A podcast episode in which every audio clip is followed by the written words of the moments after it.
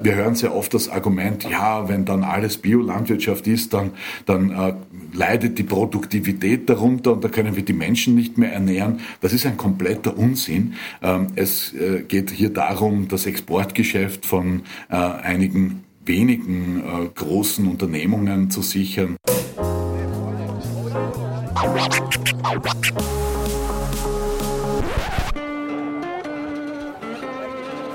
Liebe Hörerinnen und Hörer, herzlich willkommen im Zack Zack Nachtclub. Jeden Donnerstag ab 22 Uhr machen wir die Nacht zum Tag. Ungezwungen, persönlich und mit Open End. Schön, dass ihr heute dabei seid.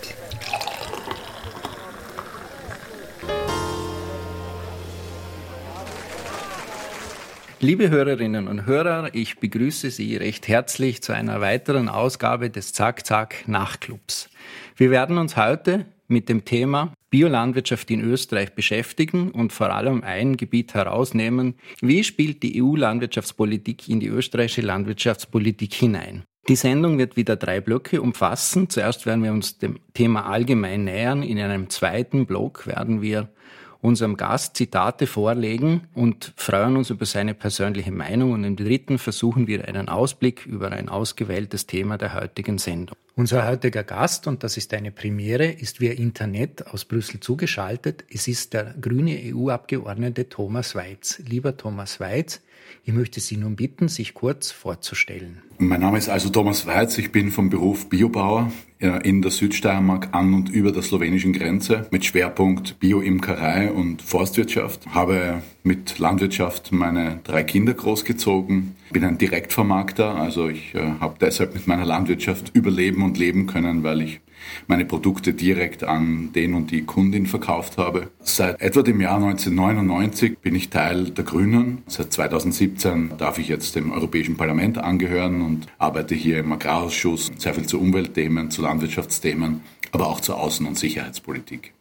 Der Einstieg in die Politik hat sich also auch aus dem Berufsfeld ergeben. Wie geht es Ihnen nach all den Jahren in der Politik, mit der Politik? Ich freue mich immer noch wahnsinnig, wenn ich nach Hause komme und ein Wochenende an meinen Bienen arbeiten darf äh, oder mal ein Wochenende im Wald arbeiten darf. Das vermisse ich manchmal und auf der anderen Seite habe ich wahnsinnig viel Spaß daran, Dinge voranzutreiben, hier mich dafür einzusetzen, dass sich vieles verbessert und manches gelingt und das ist motivierend, manches gelingt nicht und das halte ich aus. Wir wollen uns ja heute ein bisschen über diesen Einfluss der EU-Politik auf die österreichische Landwirtschaft unterhalten. Könnten Sie uns da ein bisschen aufklären, wie wie das vonstatten geht, was da die Rahmenbedingungen sind und wie da der direkte Impact aussieht. Zuerst einmal hat den größten Einfluss auf die österreichische Landwirtschaft die Tatsache, dass wir an einem gemeinsamen europäischen Markt teilnehmen und die Tatsache, dass österreichische Lebensmittel einen hervorragenden Ruf haben und sehr nachgefragt sind in unseren befreundeten Nachbarländern. Das hat denke ich, den stärksten Einfluss auf die österreichische Landwirtschaft im positiven Sinne. Dazu kommen natürlich die Agrarförderungen und äh, diese Förderlandschaft entscheidet schon maßgeblich darüber mit, wer für welche Bewirtschaftungsmethode welche Unterstützung bekommen kann. Die gemeinsame Europäische Union macht hier allerdings unter Anführungszeichen nur Rahmenbedingungen. Und das heißt, dass in unterschiedlichen europäischen Ländern durchaus unterschiedliche Fördersysteme und Förderkulissen zur Anwendung kommen. Und ja, wir haben eine, eine Veränderung jetzt der gemeinsamen Agrarpolitik, die noch mehr äh, auf die sogenannte Renationalisierung setzt, also noch mehr darauf, dass einzelne Mitgliedstaaten sich ihre Agrarförderprogramme im Rahmen der Ziele der gemeinsamen Europäischen Union selbst stricken können und damit sehr viel Einfluss haben äh, auf das, was letztlich beim Bauern ankommt. Die Rahmenbedingungen, die sind allerdings einzuhalten. Da geht es jetzt äh, bei der neuen GAB um eine etwas stärkere Orientierung hin zu ökologischen Maßnahmen im Sinne von Biodiversitätsschutz und im Sinne von Klimaschutz. Die Veränderung, dass ein Landwirt, der nicht irgendwelche ökologischen Standards einhält über, sage ich mal, das Grund, Grundverständnis hinaus, äh, eben nicht mehr 100 Prozent seiner Flächenförderungen bekommen kann, sondern nur 80 Prozent. Das ist zum Beispiel eine Vorgabe der Europäischen Union. Aber wie genau man ökologische Maßnahmen definiert äh, im Mitgliedsland, da gibt es durchaus Spielraum äh, und das wird dann im Wesentlichen bei uns im Landwirtschaftsministerium entschieden. Nun ist ein wichtiges Stichwort gefallen, GAP oder GAP. Was verbirgt sich hinter diesem Begriff? Zuerst ähm, ist diese gemeinsame Agrarpolitik in den 50er Jahren erfunden worden, ursprünglich dafür, Europa ähm, und die europäische Bevölkerung mit günstigen Lebensmitteln zu versorgen, um den damals doch existierenden Hunger auch in manchen unserer Länder hintanzuhalten äh, und vor allem es allen Bürger, Bürgerinnen jenseits von Einkommenshöhen zu ermöglichen, sich ordentlich zu ernähren. In den 80er äh, Jahren dann hat sich die Zielrichtung geändert. Seit den 80er Jahren und frühen 90er Jahren ist das Ziel der gemeinsamen Agrarpolitik im Wesentlichen, dass europäische Landwirte zu Weltmarktpreisen produzieren können, welche meist unter den Produktionskosten sind, also den Kosten, die die Herstellung der Produkte eigentlich verursachen. Und das Überleben der Landwirte und Landwirtinnen wird über öffentliche Förderungen garantiert. Und das hat dazu geführt, dass die Landwirtschaft in, in Europa und auch in Österreich eine sehr hohe Abhängigkeit von den Förderungen hat. In Österreich beispielsweise sind im Schnitt 80 Prozent der bäuerlichen Einkommen Fördergelder. Europa ist der größte Agrarexporteur der Welt und man vergleiche die Fläche Europas äh, mit dem anderer Kontinente und dann weiß man, wie intensiv bei uns gewirtschaftet wird und wie exportorientiert wir produzieren. wir hören sehr oft das Argument, ja, wenn dann alles Biolandwirtschaft ist, dann, dann äh, leidet die Produktivität darunter und da können wir die Menschen nicht mehr ernähren. Das ist ein kompletter Unsinn. Ähm, es äh, geht hier darum, das Exportgeschäft von äh, einigen wenigen äh, großen Unternehmungen zu sichern, äh, die hier auf der Basis unserer sehr intensiven und effektiven Produktion in Europa sehr viel Geld verdienen.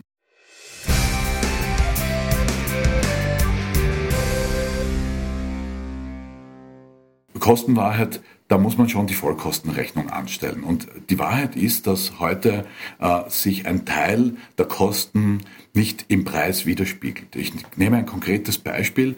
Die konventionelle Schweinehaltung bei mir in der Südsteiermark ähm, verursacht durch ihre Wirtschaftsweise und durch äh, die großen Mengen an Gülle, die auf dem Acker ausgebracht werden müssen, weil sie anfallen, verursacht sie direkt eine hohe Nitratbelastung des Grundwassers.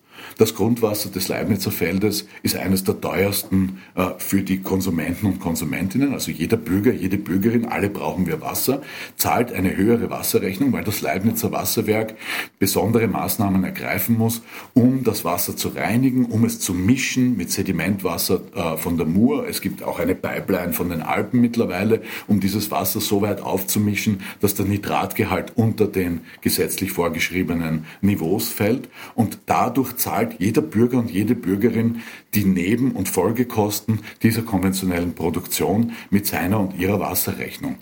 GAP beinhaltet zwei Säulen, nämlich die Flächenförderung, die Sie vorher schon angesprochen haben, und die zweite Säule, da geht es um die ländliche Entwicklung. Und da, wenn man sich das Detail für Österreich anschaut, da findet man ja dann schon einen großen Unterschied zwischen den klassischen Agrarländern und Österreich, nämlich in diese zweite Säule fließt relativ viel Geld. Der Unterschied äh, zwischen der ersten Säule, wo hauptsächlich Flächenförderungen drinnen sind und Direktförderungen, und der zweiten Säule, also ländliche Entwicklung, wo sehr viel Umweltförderungen, die Bioförderungen, aber auch die Unterstützung des ländlichen Raums sich wiederfindet, ist im Wesentlichen, dass die erste Säule zu 100 Prozent von EU-Geld bezahlt wird, die zweite Säule zu 50 Prozent nur von EU-Geld und nochmal mit 50 Prozent eigenen Ressourcen aufgestockt wird. Das bedeutet, dass Österreich im Vergleich zu anderen Ländern eine wesentlich größere zweite Säule hat. Der wesentliche Unterschied besteht darin, dass in der ersten Säule das Geld ausschließlich oder fast ausschließlich an landwirtschaftliche Betriebe geht. In der zweiten Säule ist das nicht so. Da geht auch sehr viel Geld in Richtung Molkereien, in Richtung verarbeitende Betriebe, äh, in, in Richtung ländlichem Raum. Und das ist schon eine Besonderheit äh, in Österreich. Das kann man kritisch sehen, man kann aber auch die positiven Aspekte davon sehen. Das hat dazu geführt, dass wir einen sehr hohen Grad an regionaler Weiterverarbeitung haben, dass wir einen sehr hohen Grad an Veredelung von landwirtschaftlichen Produkten äh, in Österreich Österreich haben. Das bedeutet auf der einen Seite Arbeitsplätze und eine Strukturstärkung für den ländlichen Raum, bedeutet aber auch, dass wir durch die Veredelung besseres Einkommen äh, und, und bessere Preise für unsere Produkte erzielen können. Und insbesondere die Umweltförderungen und die Bioförderungen haben mit dazu beigetragen, dass sich die Biolandwirtschaft in Österreich sehr gut entwickelt hat. Dazu ist zu sagen, dass Natürlich der Hauptgrund äh, ist, dass uns die Bürger und Bürgerinnen die Produkte gerne abkaufen, dass es ein, ein hohes Bewusstsein in Österreich für Lebensmittelqualität gibt, äh, eine hohe Bereitschaft, auch 10, 20, 30 Prozent draufzulegen, damit man ein, ein, biologisches Produkt kaufen kann. Und dieser Markt und diese Nachfrage äh, ist das, was Bio noch sehr viel mehr unterstützt hat als die Förderpolitik an sich.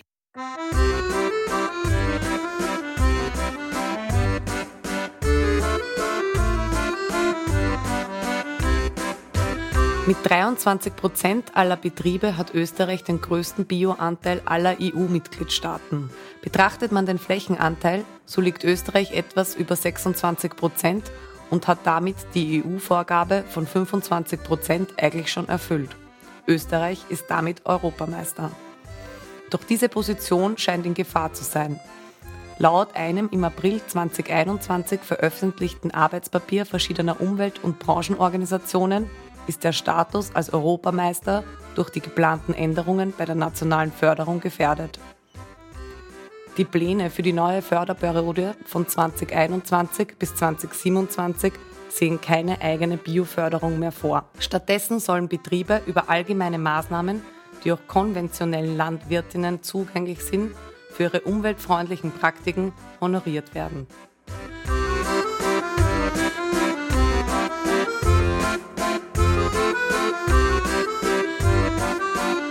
Nein, das, das stimmt so nicht. Das stimmt so nicht. Ganz im Gegenteil, ähm, das, das als Zielvorstellung der gemeinsamen Agrarpolitik ist eine Steigerung der Biolandwirtschaft vorgesehen. Und die Entscheidung, ob es eine eigenständige Bioförderung gibt oder nicht, wird ausschließlich bei uns im Landwirtschaftsministerium getroffen.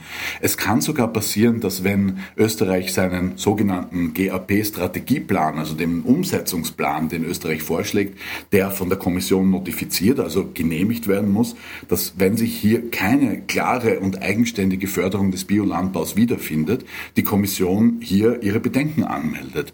Denn das Ziel ist es, ganz klar, quer durch die Europäische Union, den Anteil der Biolandwirtschaft in Richtung 25 Prozent zu heben.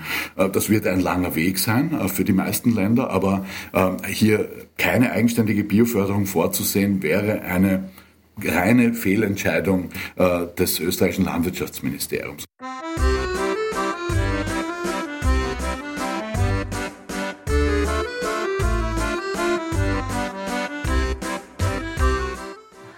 Zwischen 17 und 30 Prozent wird der Anteil der Landwirtschaft am CO2-Ausstoß geschätzt. Laut dem deutschen Bundesumweltamt zeigte sich, dass ökologische Betriebe im Durchschnitt etwa 40 Prozent weniger Energie pro Hektar einsetzen als konventionelle Betriebe und entsprechend weniger CO2 pro Fläche erzeugen. Dieser Effekt beruht vor allem auf dem Verzicht synthetischer Dünger und Pflanzenschutzmittel. Dabei ist synthetischer Stickstoffdünger aus Sicht des Klimaschutzes doppelt problematisch. Denn neben der energieintensiven und damit klimabelastenden Produktion bildet sich bei Ausbringung Lachgas, das 300 mal klimaschädlicher ist als CO2. In Österreich gehen laut Bundesumweltamt 16,2 Prozent der Treibhausgase auf das Konto der Landwirtschaft. Zwischen 2005 und 2018 hat sich in der Landwirtschaft praktisch nichts verbessert. Zwischen 2013 und 2018 wurden außerdem die Höchstmengen der Emissionen laut Klimaschutzgesetz der Landwirtschaft jedes Jahr überschritten. 2017 sogar mehr als um eine halbe Million Tonnen CO2-Äquivalent.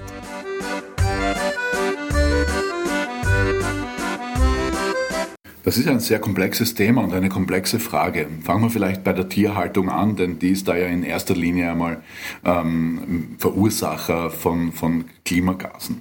Die klassische österreichische Landwirtschaft basiert darauf, auf den Flächen, die ich habe, äh, meistens eben Grünlandflächen, weil Berggebiet, ähm, mit diesem Grünland, das ich weder für einen Acker verwenden kann, noch dass ich für eine Obstplantage oder für Gemüseanbau verwenden kann. Also mit Tieren, die mir die einzige Möglichkeit bieten, dieses Land zu nutzen, mit Tieren Milch oder Fleisch zu produzieren. Und solange wir so gewirtschaftet haben, waren wir in einem gewissen Ausgleich auch mit den Emissionen. Denn äh, die Kuh hat ja vorher das Gras gefressen, das vorher CO2 gesammelt hat, das dann verdaut, dabei gewisse Emissionen verursacht und daraus dann für uns Lebensmittel hergestellt. Die Tierhaltung hat sich nur in den letzten 20, 30 und 40 Jahren maßgeblich in eine andere Richtung entwickelt. Äh, wir arbeiten heute sehr stark mit Futtermitteln, die wir importieren. Äh, zum Teil mit Futtermitteln, die für zum Beispiel Raufutterverzehrer wie Kühe überhaupt nicht geeignet sind, Soja zum Beispiel. Ähm, die Kuh ist an sich vom Magen her nicht dafür gebaut, so eiweißreiches Futter zu verdauen äh, und hat dadurch auch entsprechende Verdauungsprobleme und entsprechend auch einen höheren Ausstoß an Methan, also an Klimagasen, durch eine Fehlernährung. Viel Problematischer ist es noch im Beispiel Schweinehaltung. Die Schweinehaltung basiert in Österreich noch zu einem Teil auf den am eigenen Acker angebauten Futtermitteln, aber zu einem immer größeren Teil äh, auf äh, importierten Futtermitteln. Und kurz gesagt, wir importieren Soja und Futtermittel von Übersee, stopfen das dann bei uns in die Schweine und Hühner äh, und dann verkaufen wir das Fleisch äh, zu einem Teil am heimischen Markt, aber zu einem guten Teil wieder international an die halbe Welt. Und das ist dann eine erfolgreiche europäische Agrarpolitik, die dazu führt, dass, der, dass die Gülle und der Gestank und die Emissionen hier bei uns bleiben.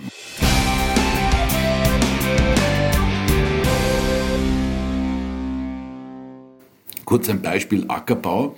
Ähm, Im Ackerbau äh, gibt es einen wesentlichen Unterschied zwischen Biolandwirtschaft und konventioneller Landwirtschaft. In der Biolandwirtschaft arbeitet man mit Bodenfruchtbarkeit, man arbeitet mit einer, mit einer Steigerung des Humusgehaltes und das passiert im überwiegenden Fall durch Anbau von Gründünger. Das sind also Pflanzen wie zum Beispiel Senf, äh, der angebaut wird, nur um Pflanzenmasse herzustellen. Also die Pflanzen holen das CO2 aus der Luft mittels Photosynthese und dann wird das Pflanzenmaterial in den Boden eingeackert und wird dort zu Humus und sorgt so für Fruchtbarkeit. Und der Unterschied in der konventionellen Landwirtschaft ist, dass hier keine Gründüngerpflanzen angebaut werden, sondern im Wesentlichen Kunstdünger verwendet wird. Äh, Kunstdünger, also ähm, äh, Stickstoffdünger, gerade Stickstoffdünger wird aus Gas erzeugt, aus fossilen Energieträgern. Man braucht so ein bis zwei Kilo Gas pro Kilo Stickstoffdünger. Also da hat man schon massiv Emissionen in der Herstellung des Düngers.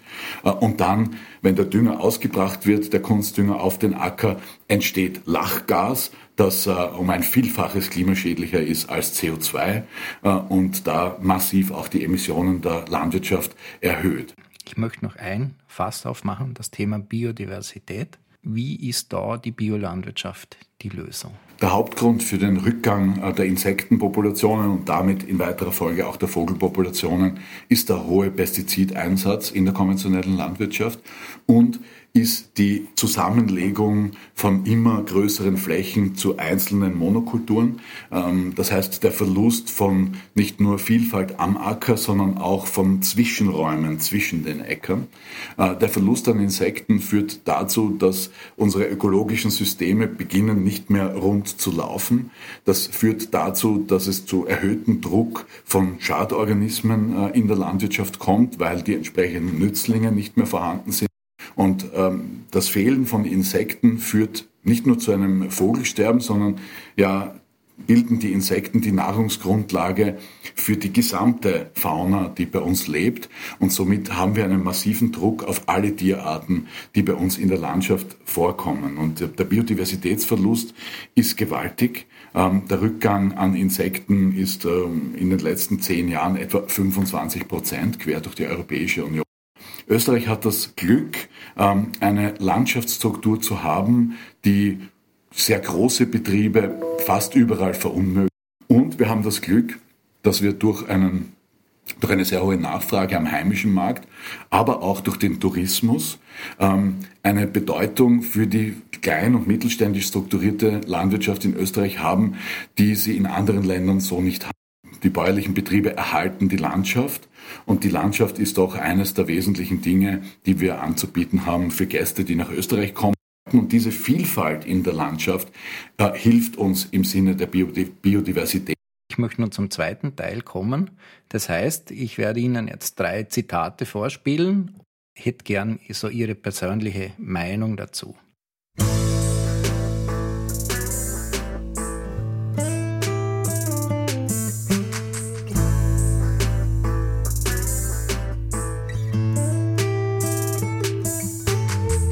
Über 50 Prozent des weltweiten Getreideanbaus wird an Tiere verfüttert, an Tiere in der Massentierhaltung, die in den westlichen Industrieländern gegessen werden.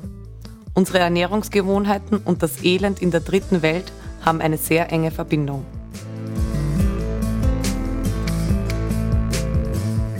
Dieses Zitat stammt vom deutschen Philosophen und Autor Richard David Precht. Ja, das Zitat bezieht sich auf den massiven Anbau von Futtermitteln auf unseren Flächen. Ähm, ich denke, in Europa ist die Quote sogar 70 Prozent aller Ackerflächen werden für Tierfutter verwendet. Und es ist in mehrfacher Hinsicht ganz klar, dass wir, wenn wir zukunftsfähig den Globus ernähren wollen, uns ernähren wollen und vor allem alle Ansprüche auf äh, Ackerflächen abdecken wollen, dass wir mit unserem Fleischkonsum massiv zurückgehen müssen. Ähm, welche Lebensmittel werden wofür verwendet. Und natürlich ist es wesentlich effektiver und kann man wesentlich mehr Menschen ernähren, wenn man die Lebensmittel, die auf einem Acker erzeugt werden, das Getreide, direkt für die menschliche Ernährung verwendet. Äh, wenn man Tiere damit füttert, dann hat man eine Quote von circa fünf Kilo pro ein Kilo erzeugten Huhn. Das geht dann über acht, neun, zehn Kilo äh, Futterinput pro erzeugten Kilo Schweinefleisch bis hin zu 16 Kilo äh, Futtermittel für ein Kilo Rindfleisch.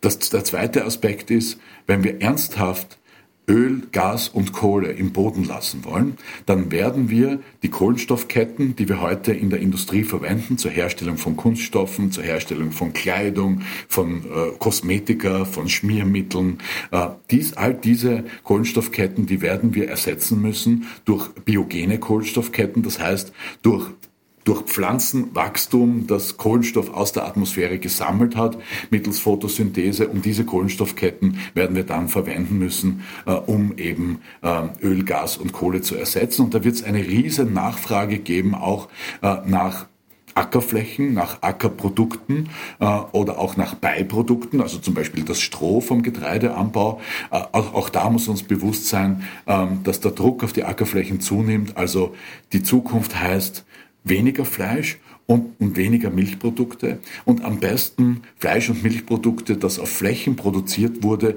die für Ackerbau nicht geeignet sind.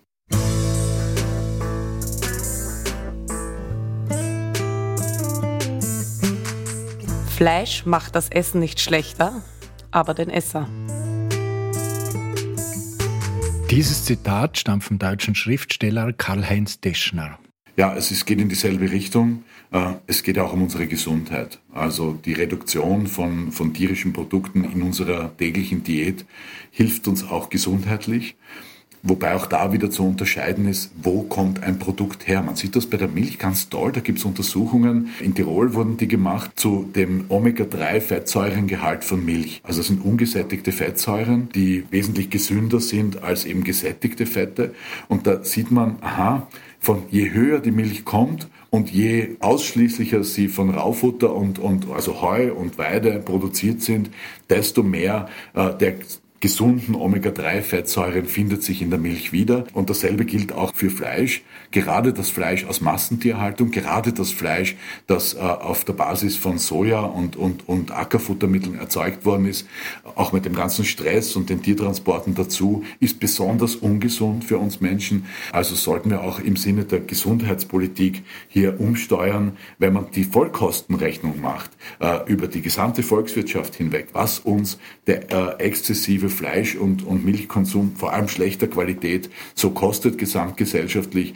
Ja, das, wenn man das mal so gegenüberstellt, dann wird sichtbar, dass das auch einen Riesenschaden volkswirtschaftlich für uns erzeugt, äh, abgesehen von den Leiden, die all, all den Menschen dann ins Haus stehen, äh, was natürlich auch höchst bedauerlich ist.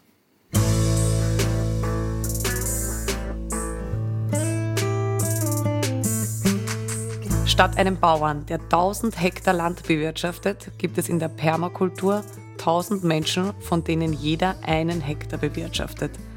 Dies ist eine viel stabilere Art und Weise, um Lebensmittel anzubauen, in erster Linie für die Menschen und nicht so stark profitorientiert. Dieses Zitat stammt vom US-amerikanischen Permakulturdesigner Warren Brush.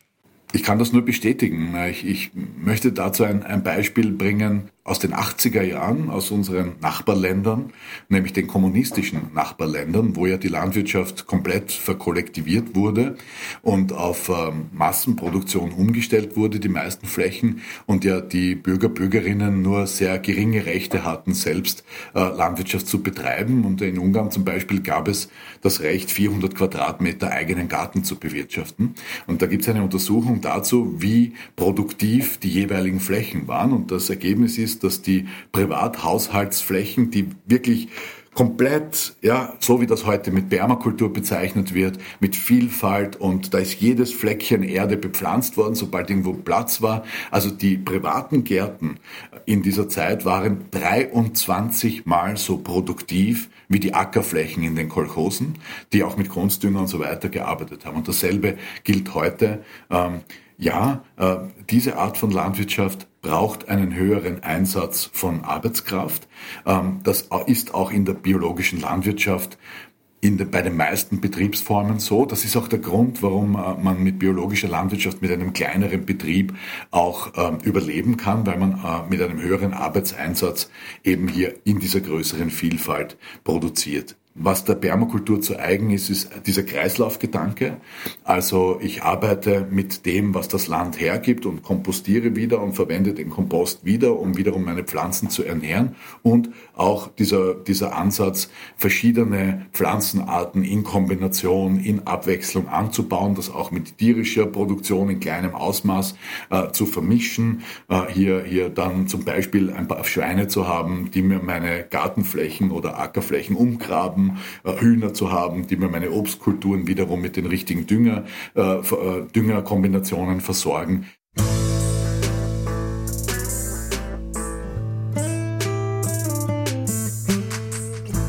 Fassen wir das bisherige Gespräch zusammen.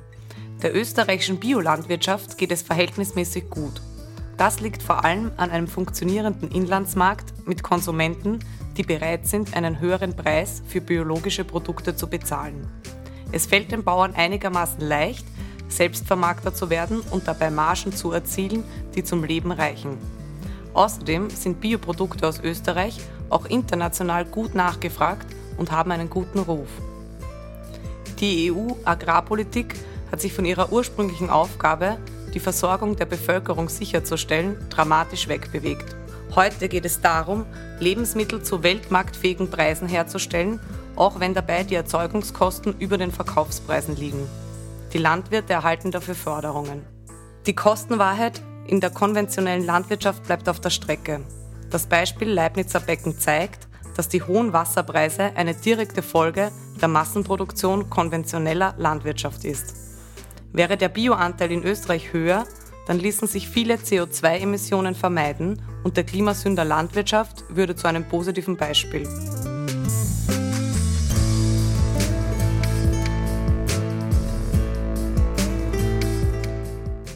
Wie muss in Österreich die Zukunft der Biolandwirtschaft aussehen? Wie muss die Politik dazu ausschauen? Jeder einzelne Hektar, der biologisch bewirtschaftet wird, ist ein Beitrag für unsere Biodiversität und ist ein Beitrag für den Klimaschutz.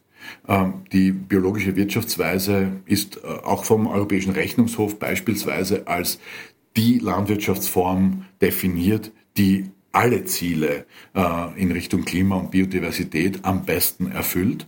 Äh, und insofern braucht es ein politisches Bekenntnis dazu, dass die Zielrichtung ist, die gesamte Landwirtschaft zur biologischen Landwirtschaft oder zumindest in Richtung biologischer Landwirtschaft zu entwickeln. Dazu ist das Fördersystem entsprechend zu gestalten, also eben jene Wirtschaftsweise auch wirklich ins Zentrum der Förderung zu stellen. Es braucht aber auch die Aufbereitung des Marktes. Und hier vor allem zuerst einmal die Umstellung ähm, der gesamten öffentlichen Versorgung, also Krankenhauskantinen, Kindergärten, Universitätskantinen, also all die öffentliche Lebensmittelversorgung ähm, äh, hier auf biologische Produkte umzustellen. Denn wenn klar ist, dass die biologische Landwirtschaft unseren gemeinsamen gesellschaftlichen Zielen am besten dient, dann sollte Steuergeld äh, wohl doch im Wesentlichen dafür verwendet werden, genau jene Produkte auch zu kaufen. Und ganz abgesehen davon äh, ist, sind gesunde Lebensmittel und, und reichhaltige Lebensmittel ja auch wohl das Beste, was wir für unsere Kinder, kleinen Kinder, aber auch in den Schulen, aber auch für unsere Krankenhäuser zur Verfügung stellen sollten, damit die Menschen, die an gesundheitlichen Problemen leiden, bestmöglich unterstützt werden in der Genesung. Darüber hinaus geht sehr viel auch um Werbung. Äh, wir haben ja die, die AMA, also das ist äh, eine ausgelagerte, aber dem Ministerium unterstellte ähm, Agentur, die die Förderverwaltung macht, die aber auch das Marketing äh, macht und die Werbung für österreichische Agrarprodukte. Und da muss man einfach auch anfangen, die richtigen Dinge zu bewerben und das, was eben nicht so zukunftsträchtig ist, nicht auch noch durch Werbung äh, in den Vordergrund zu stellen. Es gibt vielfältige Maßnahmen äh, bis hin zur Aufklärung von Bürger und Bürgerinnen, bis hin zu steuerlichen Fragen. Man könnte äh, die Produktion, die ökologische Produktion auch steuerlich begünstigen oder den anderen Zugang eben jene Produktion, die sehr viel Umweltschaden und Klimaschaden und Biodiversitätsschaden verursacht, auch etwas stärker mit, äh, mit, mit Steuern und Abgaben belasten und somit einen fairen Wettbewerb herstellen, äh, damit wir uns in Europa in Richtung einer ökologischen Landwirtschaft entwickeln. Vielen Dank für dieses Schlusswort, liebe Hörerinnen und Hörer. Ich möchte mich fürs Zuhören bedanken. Ich möchte mich bei unserem Nachtclub-Gast Thomas Weiz von den Grünen bedanken und mein Name ist Thomas Nasswetter. Gesprochen hat Stefanie Steinmaurer und ich wünsche Ihnen eine gute Nacht.